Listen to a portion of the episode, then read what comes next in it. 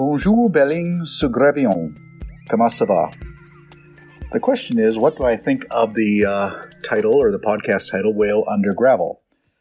Well, it doesn't translate very well into English. It literally uh, translates as a whale under the road, but I assume that it implies something fishy or, um, you know, something that needs to be uncovered.